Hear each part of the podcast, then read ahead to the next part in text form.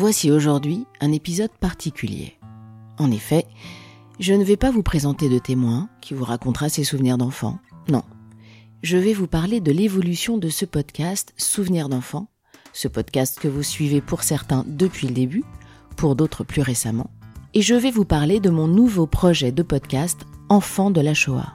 C'est un projet sur lequel je travaille depuis plusieurs mois déjà et qui me travaille depuis des années, des dizaines d'années, on peut même dire depuis toujours. Allez, soyons fous. Alors pour poser le contexte, l'idée originelle de Souvenirs d'enfants, c'était la transmission de la mémoire de nos aînés, nos parents, nos grands-parents, nos arrière-grands-parents pour les plus chanceux. En fait, je voulais montrer à quoi ressemblait la vie d'un enfant dans la période d'après-guerre. Une vie sans TikTok, sans Instagram, sans réseau, sans rien d'ailleurs. Pour tout vous dire, c'est en voyant mes filles affalées sur le canapé, absorbées par leur téléphone, que j'ai eu le déclic. Je suis sûre que beaucoup de parents savent de quoi je parle. Bref, j'avais envie de montrer aux générations actuelles que les enfants d'avant pouvaient être heureux sans téléphone, sans frigidaire, avec des toilettes communes sur le palier, que l'idée de pouvoir lire des livres à la bibliothèque, car ils n'avaient pas les moyens de les acheter, les remplissait d'un bonheur infini, que la cuisson collective du poulet dans le four du boulanger le dimanche était un événement, que les gens chantaient dans la rue. Bref, je voulais transmettre cette mémoire positive, joyeuse, à travers des témoignages d'après-guerre, dans un contexte positif lui aussi, cette période de reconstruction pleine d'espoir, et je voulais me limiter à cela. Je ne voulais surtout pas parler de la guerre, de la Shoah, des camps, des morts, de tout ce qui me ramenait à mon histoire personnelle et qui réveillait en moi des émotions douloureuses. Donc, les témoignages de souvenirs d'enfants sont principalement des souvenirs d'école, de vacances, de copains, de vie quotidienne, bref, de tout sauf. Et puis, et puis, sans que je le demande, certains témoins ont commencé à me raconter la guerre. L'étoile jaune sur la poitrine, les regards des gens dans la rue, le bruit des bottes des Allemands qui claquaient, les parents qui partaient soudainement et qui ne revenaient pas, les arrestations, les prisons, les départs à la campagne chez des fermiers pour être cachés, les camps de concentration. Écoutez les histoires de ces hommes et de ces femmes rescapés de la guerre, anciens petits-enfants juifs, les écouter raconter avec leur cœur, avec leurs tripes, en faisant régulièrement des pauses pour reprendre leur souffle tellement c'est douloureux et tellement ça fait ressortir des émotions. Les écouter me raconter leurs souvenirs m'a fait comprendre que c'était vers ça que je devais aller, que c'était sur ces histoires que je devais me concentrer recueillir les témoignages de ces rescapés avant qu'ils disparaissent et que disparaisse avec eux cette mémoire de la Shoah.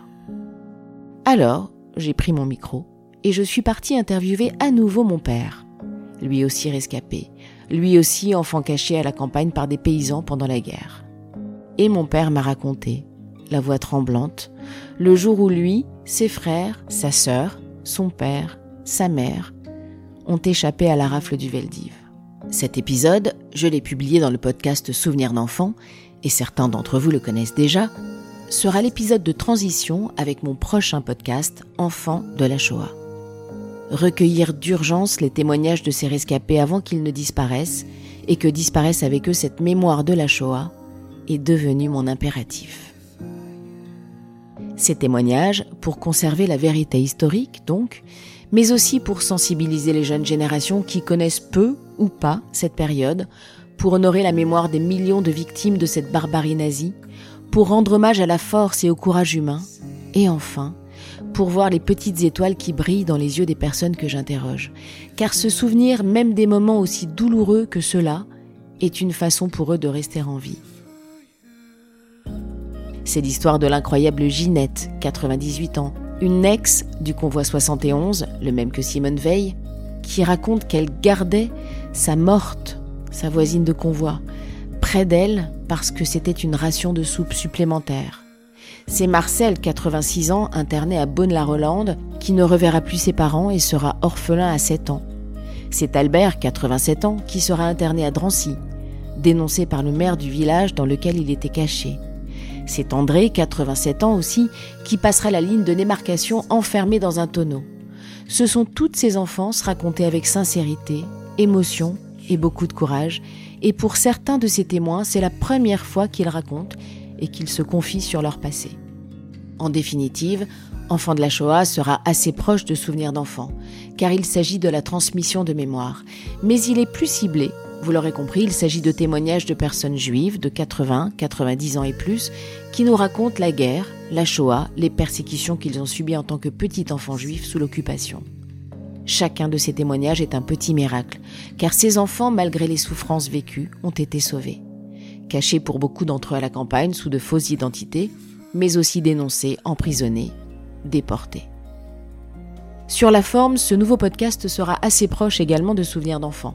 Il mêlera témoignages et musique, évidemment réfléchi, posé, monté, avec autant de soin que celui porté aux épisodes de souvenirs d'enfants.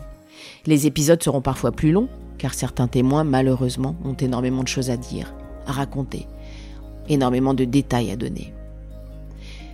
Comme pour souvenir d'enfant, je tiens à réaliser ce podcast toute seule, à faire mes recherches de témoins, mener mes interviews, monter mes épisodes, les mettre en ligne, faire ma communication, gérer mes réseaux, bref, tout. Et j'ai à cœur que cela continue, car depuis que j'ai commencé à faire des podcasts, chacun des épisodes que je réalise est pour moi un petit bijou que je peaufine au mieux avec ma sensibilité et mes émotions. Et je pense que ça se ressent en l'écoutant. J'ai prévu de lancer le premier épisode de ce nouveau podcast Enfants de la Shoah à la rentrée, en septembre. D'ici là, je fais une petite pause avec Souvenirs d'enfants. Vous le comprendrez, ce nouveau projet me prend beaucoup d'énergie et mener de front les deux podcasts me semble aujourd'hui un peu compliqué. Je préfère me poser, fignoler ces nouveaux témoignages qui me semblent plus urgents. Évidemment, je reprendrai les témoignages de souvenirs d'enfants dès que j'aurai trouvé mon petit rythme de croisière d'ici quelques mois. Si toutefois vous connaissez des personnes qui voudraient témoigner, pour souvenirs d'enfants d'ailleurs comme pour enfants de la Shoah, vous pouvez évidemment leur dire de me contacter, je me rendrai toujours disponible pour recueillir leurs témoignages. Si vous écoutez cet épisode pour la première fois, alors je vous encourage à écouter tous les épisodes de Souvenirs d'enfants, Nicole, Delphine, Roland, Pierre, Moïse, Manoula et tous les autres. Si vous êtes abonné à ce podcast, ne vous désabonnez pas. Abonnez-vous à Enfants de la Shoah dès qu'il sera en ligne. Je vous préviendrai, ne vous inquiétez pas je vous donnerai de toute façon des nouvelles de l'avancement du projet cet été. Continuez à me soutenir sur les réseaux, sur Facebook, Instagram, continuez à m'envoyer des messages, des mails pour m'encourager, ça me fait toujours plaisir. Et si vous avez des idées, des suggestions, des questions sur ce nouveau podcast, n'hésitez pas non plus, je suis très preneuse, d'autant que rien n'est encore figé. Voilà, vous savez à peu près tout. Dernier petit point, comme je vous l'ai dit, je finance ce podcast entièrement seul et ça me prend beaucoup beaucoup de temps tant que je ne peux pas consacrer à d'autres activités.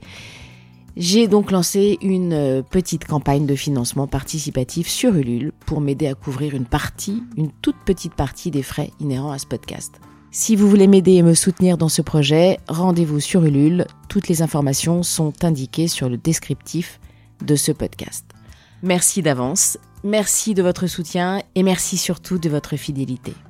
Je suis vraiment très touchée de voir euh, régulièrement que vous me soutenez, que vous m'écoutez, que vous m'envoyez des messages, etc. Vraiment, ça me fait très très plaisir, ça me touche beaucoup.